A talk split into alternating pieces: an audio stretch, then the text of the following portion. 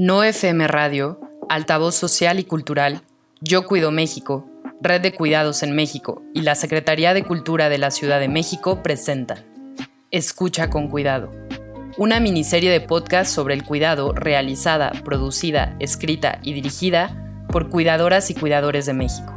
Parte del programa Colectivos Culturales Comunitarios de la Secretaría de Cultura de la Ciudad de México. La Cuidoctora Corazón.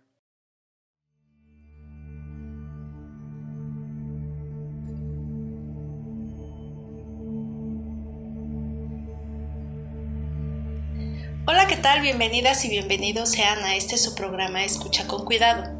Yo soy la Cuidoctora Corazón. El día de hoy vamos a hablar de un tema importantísimo, el autocuidado de las personas cuidadoras. ¿Sabes algo de este tema? ¿Lo has escuchado alguna vez? Recibimos decenas de preguntas. Les agradecemos a todas y cada una de ustedes por sus mensajes de WhatsApp, llamadas telefónicas y audios. Hoy vamos a presentar cuatro casos especiales y comenzamos con la historia de nuestra primera escucha. Pero antes vamos a una breve definición de lo que es el autocuidado. El autocuidado son las acciones conscientes que tomamos para procurar nuestro bienestar. Implica ponerle atención a nuestras necesidades de salud físicas, emocionales y sociales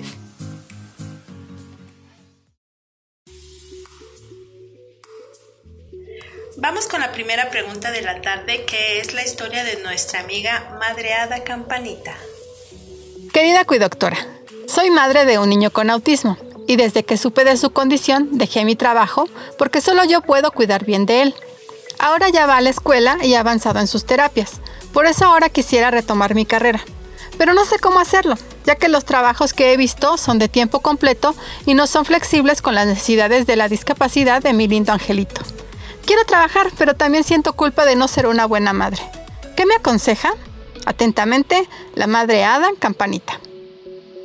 Querida amiga cuidadora, te felicito por reconocer que mereces recuperar una parte importante de tu vida, que todo tu tiempo de estudio y esfuerzo ahora pueden ser útil para ti y tu familia. Sí, tener un hijo o hija con discapacidad y cuidar no es nada fácil, pero puedes tomar ese reto como un nuevo impulso. Tienes razón, muchos empleadores no son flexibles con el tema al respecto. Pero, ¿has pensado en emprender? ¿O en autoemplearte con lo relacionado a tu carrera? Te aseguro que tus conocimientos pueden ser de ayuda para alguien más. Puedes buscar a familias que compartan circunstancias como la tuya y promover tus servicios en redes sociales, en tu comunidad o con tu familia. Por ejemplo, en cuanto al autismo y otras discapacidades, hay varias comunidades que tienen directorio de lo que saben hacer sus miembros. Y si tu comunidad no lo tiene, tal vez es el lugar por el que puedes empezar. Seguramente tus servicios serán bienvenidos ahí. ¿Te han dicho que eres buena en algo en especial?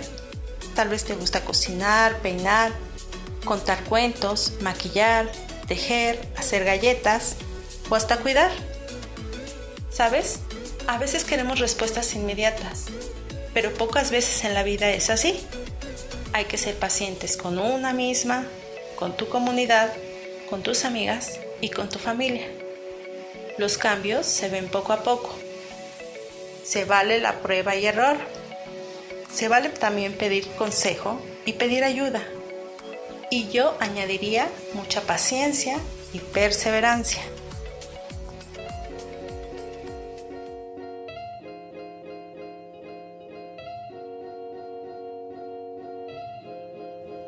Con la segunda pregunta de la tarde. Esta vez vamos a escuchar la historia de nuestra amiga cuidadora desesperada. Hola, cuidadora. Mi vida es un ir y venir de cuidados a domicilio. Es toda mi vida y tiempo para él. Los cuido con amor y cariño, pero creo que ya llevo mucho tiempo siendo cuidadora. Siento que me falta algo. Me gustaría preguntar, ¿cómo vuelvo a crear proyectos en mi vida? Ya no recuerdo cómo tener sueños nuevos a futuro. ¿Por dónde empiezo? Atentamente, cuidadora desesperada. Querida soñadora, mi consejo es que comiences a hablar con tu familia, con todo ese amor y cariño que les tienes. Expresa lo que en este momento sientes y coméntales que quieres crear proyectos y que requieres de su apoyo y cariño para hacerlo. Por ejemplo, que te ayuden a encontrar un espacio y tiempo para que tú puedas ponerte a escribir e imaginar, mientras ellos respetan ese horario que solo es para ti. En un cuaderno puedes escribir todo lo que deseas hacer. Haz una lluvia de ideas, donde plasmes todo lo que quieres hacer. ¿Qué tendrías que hacer primero? Si puedes, escribe en cuánto tiempo lo harías. Son preguntas que normalmente no nos hacemos, pero que para ti serán fundamentales para entender con claridad lo que deseas hacer. Por ejemplo, en mi caso, lo que cultivé mucho fue la confianza. Le enseñé a mi familia a cuidarse por sí mismos. Yo dejaba la comida hecha, pero ellos se servían.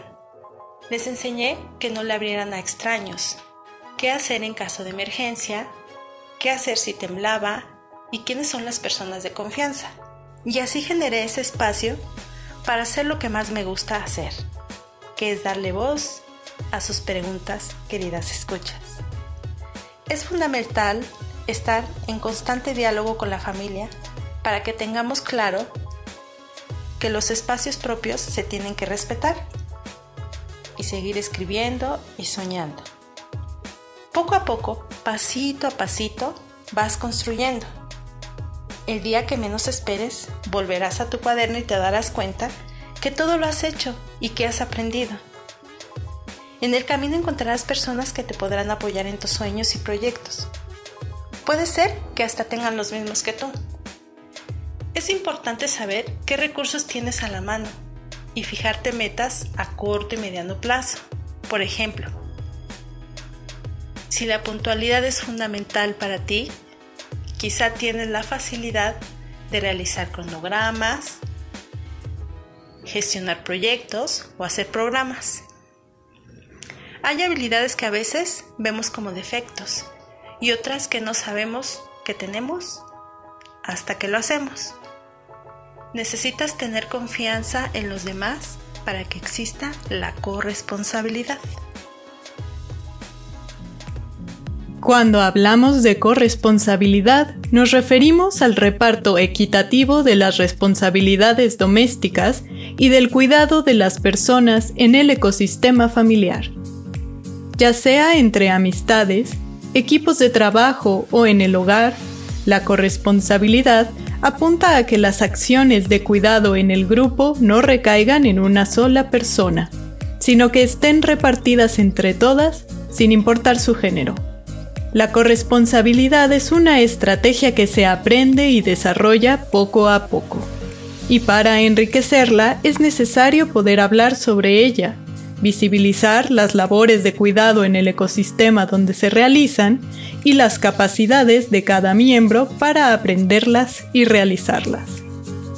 Mujeres, hombres, personas de género no binario, niños, niñas, adultos mayores, personas con discapacidad y la naturaleza, incluidas las plantas del hogar y las mascotas, participan de una u otra manera en las labores de cuidado y pueden ser incluidas en la construcción de la corresponsabilidad. Vamos a un breve comercial y regresamos. Amiga, ¿te sientes cansada, agobiada, madreada y todo lo que termine nada? ¿Sientes que ya no puedes más y que una ayudita no te caería mal? ¿Quieres tirar la toalla? Seguramente es porque eres una cuidadora primaria. Y te tengo una gran noticia, no estás sola. En Yo Cuido encontrarás el espacio adecuado a tu necesidad de cuidado. Solo necesitas reconocerte a ti misma como una mujer valiosa que necesita ayuda. Llámanos y seguro encontrarás la mano que necesitas. Yo Cuido México. Ahora escucharemos el testimonio de una de nuestras queridas escuchas sobre el síndrome del cuidador quemado, pero antes de pasar a su voz, les presentamos una breve definición. ¿Alguna vez has escuchado del burnout? Se puede traducir como persona quemada por ámbitos laborales o cargas de trabajo informal, como lo son las labores de cuidado. La definición más aceptada es la de Cristina Maslach, que lo describe como una forma inadecuada de afrontar el estrés crónico, cuyos rasgos principales son el agotamiento emocional, la despersonalización y la disminución del desempeño personal. El síndrome del cuidador quemado no respeta edad, género ni profesión. Es una enfermedad silenciosa. Suele comenzar con señales sutiles, como la sensación de no querer levantarse por la mañana porque el trabajo rebasa, o la pesadez en las piernas después de estar de pie por horas sin advertirlo. A veces comienza como una sombra en tu espalda al agacharte o levantar algo o a alguien. Puede no expresarse directamente en el cuerpo como un achaque, pero sí como un cambio en el ánimo o la claridad mental. Al no atender estas señales, los síntomas que parecen aislados comienzan a desatar consecuencias más fuertes, como enfermedades crónicas, lesiones permanentes pérdida de vitalidad, melancolía, irritabilidad y la sensación de pérdida de sentido. Cada persona, dependiendo de sus características individuales y las de sus responsabilidades de cuidado, tendrá síntomas y malestares distintos, por lo que relacionarlos con el síndrome del cuidador quemado puede resultar poco obvio, provocando que queden invisibilizados y desatendidos. Querida cuidoctora, primero que nada quiero agradecer muchísimo que usted exista porque de no ser así no sabría a quién acudir. Es muy difícil contarle esto a alguien. También le quiero agradecer la posibilidad de dejar mi nombre en el anonimato, porque lo que le voy a contar me da vergüenza. Quiero decirle que yo cuido, soy cuidadora remunerada de una persona de mi familia una persona envejecida, mi abuela, quien también ha sido mi cuidadora durante mucho tiempo. Cuando yo era niña muchas veces me dejaban a su cargo y lo hacía perfectamente. Puedo decir sin lugar a dudas que gracias a ella yo estoy viva en una gran parte. Se podrá imaginar lo complicado que ha sido poder establecer una relación de cuidado con ella, porque no reconoce que yo soy su cuidadora y no la culpo. Una de las primeras cosas que he aprendido es que una vez cuidadoras de tiempo completo, es muy difícil para las mujeres quitarse ese mandato, dejar de atenderlo, desobedecerlo. Y tampoco se trata de pelear con mi abuela. en general nos llevamos muy bien. Nuestras dinámicas son cada vez más claras. Aunque no hay un reconocimiento de la relación de cuidado que yo ejerzo, el resto de mi familia sí la reconoce, casi, casi toda mi familia. Y de todas maneras, he logrado tener una rutina con ella que cada vez es más fácil de seguir no habría problema hasta ahí si no fuera porque hubo un momento en el que tuve que comenzar a replantearme qué estaba significando para mí hacer este trabajo, porque empecé a sentirme extraña, sobre todo al repetir rutinas, sobre todo en ciertos momentos, en ciertas actividades que me implicaban traer una nueva visión absolutamente a mi vida. Dar importancia a cosas a las que nunca había dado importancia. Subordinar mi voz a las voces de muchas otras personas. Hacer actividades aunque estuviera cansada. Esa sensación de extrañeza empezó a crecer y tuve que investigar. porque después de todo lo que yo hago es eso, yo escribo y leo. Entonces, después de mucho buscar, me encontré con un término. Ese término es un síndrome, que es una palabra que me dio miedo, porque está muy cercana a la enfermedad. Y más todavía me dio miedo ver el nombre completo de ese síndrome. Se llama síndrome del cuidador y se le suele decir síndrome del cuidador quemado. Me encontré esta cita que le voy a leer. Es habitual que el propio cuidador no llegue a ser consciente del debilitamiento emocional y físico que está sufriendo. De hecho, es muy común ver cómo el dependiente goza de un adecuado bienestar y una buena salud dentro de sus limitaciones, mientras que el cuidador ha adelgazado, sufre problemas de espalda, cansancio crónico, ataques de estrés y, muy habitualmente, hasta una depresión encubierta. Creo que todas sabemos que es difícil separar cuáles de estos síntomas se deben al síndrome y cuáles se deben a muchas otras cosas que nos están aquejando constantemente. Pero lo cierto es que ver nombrado esto me hizo sentir que estaba nombrando algo que yo vivía. Y es de estas cosas que pasan con el cuidado, que una vez vistas ya no pueden dejar de verse. Así me pasó con el síndrome del cuidador quemado. Me quiero explicar porque todavía me da mucha culpa nombrar este síndrome que cada vez me parece más cercano y cada vez me parece más amenazante. No quiero decir que sufra al cuidar.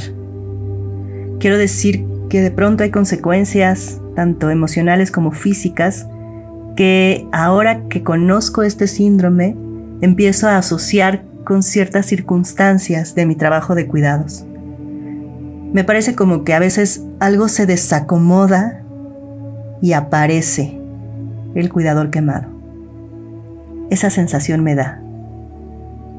Y cuando aparece el cuidador quemado, de repente es como si no se pudiera ir.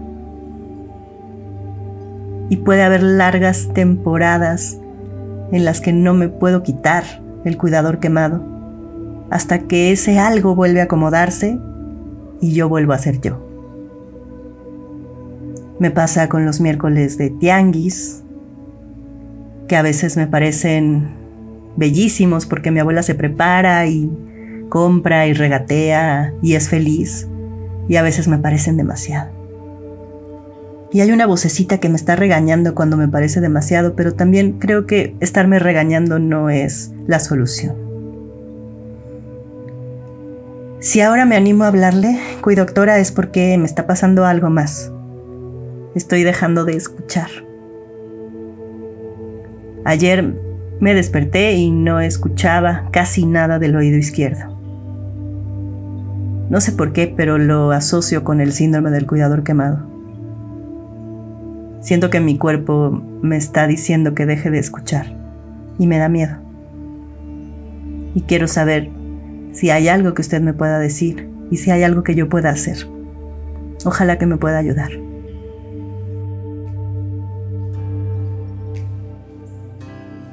Gracias por compartir tu historia conmigo y la audiencia. Lo que narras es una situación muy común para las personas cuidadoras y que suele pasar desapercibida como consecuencia de las labores del cuidado. Mi consejo es que atiendas tu salud de forma integral. Es importante que veas a un médico general porque es muy posible que tu malestar esté conectado con tu cuerpo de formas que no son evidentes todavía. Él o ella sabrá si es necesario que veas a un especialista. Uno de los pilares para el autocuidado es ir a nuestras citas médicas y cumplir con chequeos y análisis regulares ya sea con herbolaria o medicamentos, más una buena nutrición y descanso, es importante que le des a tu cuerpo espacios para recuperarse. Las personas cuidadoras solemos ser muy buenas para asegurarnos que esto se cumpla en otros. Y como bien sugieres en tu testimonio, solemos invisibilizar que nosotras también lo necesitamos. Por otro lado, el cuerpo es muy sabio y suele ser el vehículo de expresión de las emociones que no podemos o queremos admitir. A esto se le llama somatización. Quizá tu cuerpo, más que ya no querer escuchar el exterior, te está pidiendo que la escucha sea hacia adentro. Tener espacios de elaboración como terapia o grupos de apoyo es muy vital para nuestra salud emocional y para nuestra salud física. Si no encuentras estos espacios, te recomiendo que te integres a uno. Y si no conoces espacios para ti, también lo puedes inventar. Reunirte con personas que tengan una experiencia parecida a la tuya, compartir tal vez durante un desayuno muy rico. Todo esto puede ser muy sanador. Permite que otras personas te cuiden. Permite que otras personas tengan las respuestas. Y sobre todo, permite que te apapache. Y por último, escucharemos el testimonio de la sexy mom. Hola, doctora. Mi pregunta es la siguiente. Tengo 20 años de casada y me he dedicado al hogar. El cuidado se ha recargado mucho en mí. Después de todo este tiempo he perdido el deseo sexual. No me siento tan atractiva como antes, porque con tanto cuidado a los otros me he descuidado a mí. Además suelo estar muy cansada. ¿Cómo le hago para recuperar el deseo? Atentamente, queriendo ser sexy mom. Perder el deseo sexual hasta cierto punto es normal. Imaginemos que tenemos una pila y la vamos usando durante el día. Al final, no nos queda nada. Para retomar tu deseo o tu sexualidad con tu pareja, es importante rellenar o dosificar la energía en pasos durante todo el día. Si alguien puede apoyarte en las labores del cuidado, permítelo. Esto es importante. Y ese tiempo aprovechalo para ti o para la pareja. No solo en las noches para la sexualidad. Aprovecha los tiempos que puedas y atrévete a experimentar. Por ejemplo, cambiar de ropa, un corte de cabello nuevo, ponerte una mascarilla facial que te guste o algo que te haga sentir sensual y sexy. Platica y armonízate frente al espejo. Recuerda que si tú te conoces y te amas, el resto podrá hacerlo mismo. Atrévete a saber qué te gusta, qué no te gusta, cómo te gusta y cómo no te gusta. Yo resaltaría dos cosas. La primera, dosificar la energía y experimentar. La experiencia es la que te guiará en tu confort para sentirte cómoda contigo y con el deseo. Recuerda que la vida es ensayo y error. Poder delinear y organizar tu tiempo libre es el primer paso. Habrá momentos en el que el cansancio será más fuerte, Parte fundamental de todos los procesos del autocuidado es la tolerancia a la frustración. Hay que ser muy pacientes. Tal vez tenías planeado un momento sexy con tu pareja o un momento íntimo contigo misma. Pero por alguna otra razón las cosas no se dan. Es importante tener flexibilidad y ser espontánea. Cuando sientas que no te puedes conectar con lo espontáneo, Recuerda qué papel juega esto que quieres para enriquecer tu vida, en tu amor propio, en tu salud, en tu autoestima y en tu relación con el placer. Gracias a todas las personas que mandaron sus preguntas. Fue un gran programa. Y yo te recuerdo que nutrir tu vida más allá del cuidado es pieza fundamental para el bienestar de todas y todos. Me despido por ahora. Yo soy la Cuidoctora Corazón y nos vemos hasta la próxima.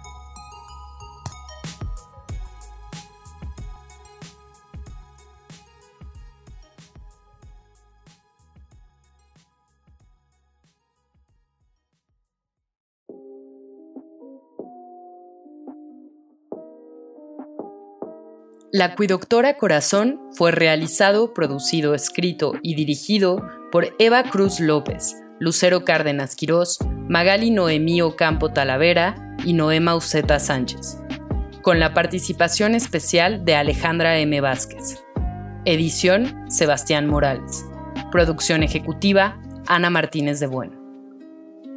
Escucha con cuidado es presentado por No FM, Altavoz Social y Cultural, Yo Cuido México, Red de Cuidados en México y la Secretaría de Cultura de la Ciudad de México en el marco del programa Colectivos Culturales Comunitarios de la Ciudad de México.